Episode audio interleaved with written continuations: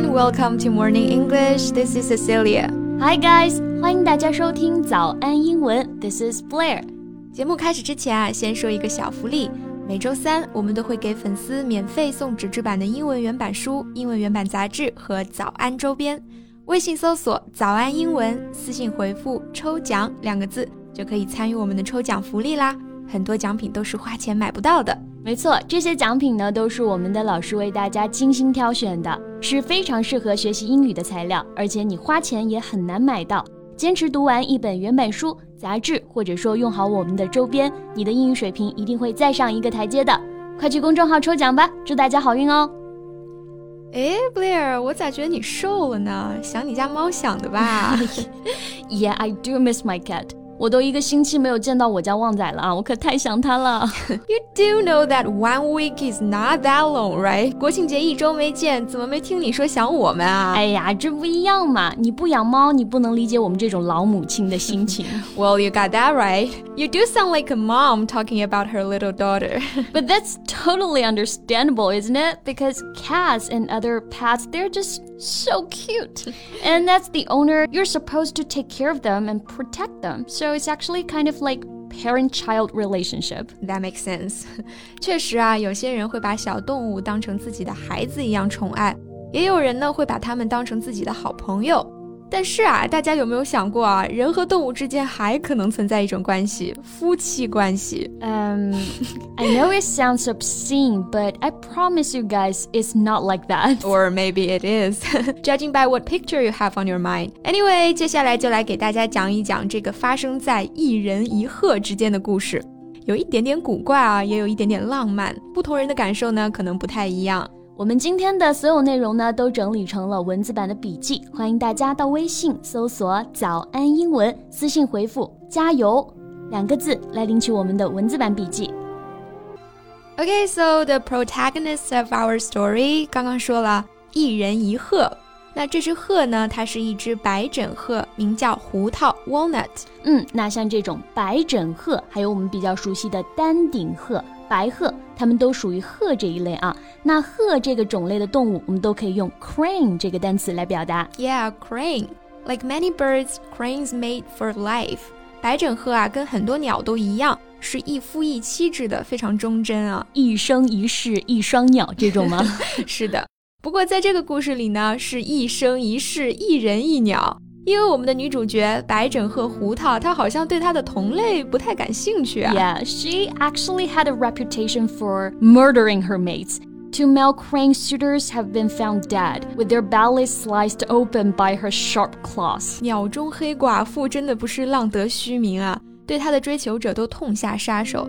那刚刚提到的 suitor 这个词呢，它就表示追求者、求婚者。但是要注意一下啊。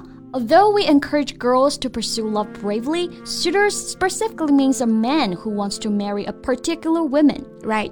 虽然我们鼓励女生也要大胆追爱啊，但是呢，suitor 这个词啊，它是特指女性的男性追求者，这里呢有一个性别限制的。对，那胡桃为什么会对它的追求者有这种反常的行为呢？其实啊，是因为鸟类当中有一个特有的现象，叫做 imprint。嗯，imprint originally means to have a great effect on something so that it cannot be forgotten or changed。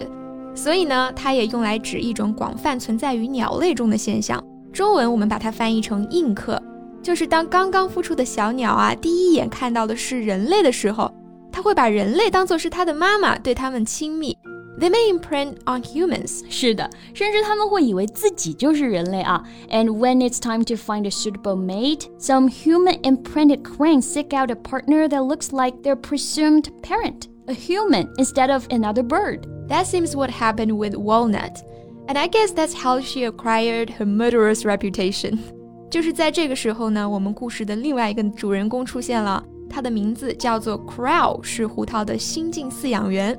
Crowe sounds just like the bird crow. Is that a fateful coincidence or what? yeah, we really can't make this up. 那这个饲养员的名字呢，刚好就跟乌鸦这个词听起来是一模一样，真的是命运般的巧合。But he's not a bird, he's a human, and he's walnut keeper. Keeper 就是动词 keep 加上 er 后缀，它就可以指动物园里面的这种饲养员啊。we know that cranes are one of the most endangered bird species, and as the keeper, one important duty of Crowe is getting Walnut to reproduce. And he has done really great work. Produce 我们知道它表示制造、生产，再加上前缀 re reproduce，它就表示生育、繁殖。So, how did Walnut, so fierce and so recalcitrant, suddenly meekly agree to be a mother? The answer is and always has been one. Love, hmm. love has done its magic. 啊，是啊，真爱无敌啊。So the thing is, Crowe noticed that Walnut seemed interested in, well, him. 万万没想到，胡桃会对他的饲养员倾心。Yeah, when Crowe stopped by her yard, she would bow her head and raise her wings. She was dancing. 一开始呢，Crowe 但是很快啊，他就在其他鹤夫妇那里看到了同样的舞蹈，and it kind of dawned on him that it was a mating dance。其实啊，这是他们求偶的舞蹈。So Blair, how would you feel if you were Crow? um, I would feel embarrassed, but Crowe didn't. He loves animals, so though he felt a little silly, he accepted Walnut's invitation to dance. Well, I was kind of wondering what kind of dance was that. 一人一鹤的舞蹈. That's weirdly beautiful, right? so what Crowe would do was that he bobbed his head when Walnut bobbed hers and raised and lowered his arms like winds. The two circled each other. 感觉还挺可爱的是吧? well, the dancers must be really enjoying well, at least one of them. 是的啊，Crowe this gave Crowe an idea. If Walnut thought he was her mate, maybe Crowe could make that year's artificial insemination less stressful for both of them. 啊，确实啊，这其实是一个更实际的问题啊。那如果他和胡桃建立起了伴侣关系呢？那他就能够更加轻松的给胡桃做人工受精了。And it worked. 自此之后，所有给胡桃的人工受精工作都特别顺利。过去十七年呢，胡桃生了七个孩子，其中有两只又生下了更多的孩子。That also means walnut's rare genes are no longer in danger of dying. Plus, walnut is a lot less lonely, and walnut's designated mate, Crowe, is more than just a caretaker, he's also a life partner. 没错，我们常把一对恋人共同经营家庭叫做是共筑爱巢嘛。那这对是真的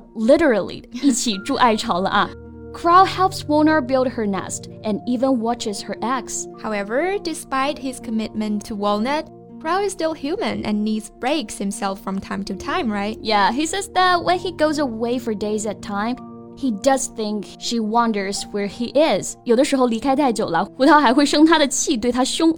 真的像夫妻吵架呀。Though they may seem like an odd couple, Crowe has learned a lot from Walnut, accepting her affection as a way to help conserve this rare species. Yeah, he has since assisted two other female cranes' reproduction efforts. Well, that's something our walnut might not approve. Relax, he still remains walnut's number one guy.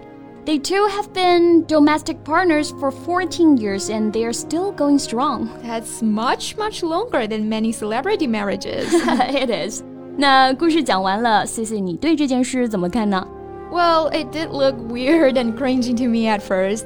但是啊，我们不能这么狭隘嘛，对吧？嗯，格局要打开，这一切都是为了保护濒危物种嘛。Right. All he did was for animal conservation. 现在我们天天都在倡导要保护自然、保护环境。那这种对自然环境和野生动物的保护、修复，我们就可以用 conservation 这个单词来表达。Right. All this time, we've been wondering how to bridge the gap that separates us from the environment, other animals, and even one another. And here may lies the answer. Yeah, we always assumed that our brains held all the solutions. But maybe our hearts can be a better guide. 哇，Blair 说的真好，All you need is love。那这期节目就到这里啦。最后再提醒大家一下，我们今天的所有内容都整理成了文字版的笔记，欢迎大家到微信搜索“早安英文”，私信回复“加油”两个字来领取我们的文字版笔记。So thank you so much for listening. This is Cecilia. And this is Blair. See you next time. Bye. Bye.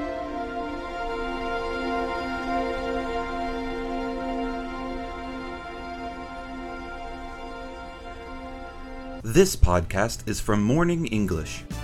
学口语就来早安英文。